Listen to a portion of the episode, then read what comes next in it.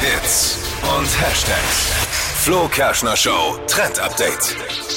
Man hat sich doch schon immer mal gefragt, wie würden eigentlich die Kinder von so Stars aussehen, die nicht mehr zusammen sind. Also wenn die zusammengeblieben wären, zum Beispiel Justin Bieber und Selena Gomez, waren ja voll lange so ein Paar, wo viele Fans sagen, boah, die hätten zusammenbleiben müssen. Ja. Oder Brad Pitt und Jennifer Aniston. Okay. War auch doch so ein Dream Couple. Oder Helene Fischer und Florian Silbereisen Oder so, genau. zum Beispiel.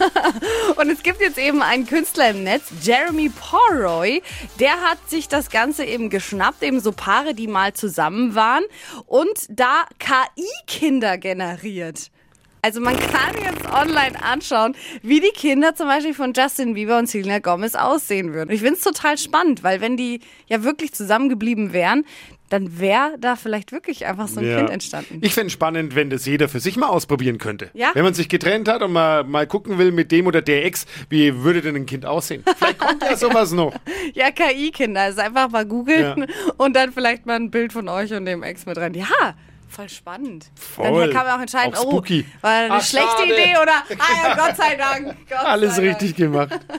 Die heutige Episode wurde präsentiert von Obst Kraus. Ihr wünscht euch leckeres, frisches Obst an eurem Arbeitsplatz? Obst Kraus liefert in Nürnberg, Fürth und Erlangen. Obst-Kraus.de Die heutige Episode wurde präsentiert von der Praxis Manuel Debus, eurem Spezialisten für operationsfreie und ursachenauflösende Schmerztherapie. Mehr unter osteopraktik.com.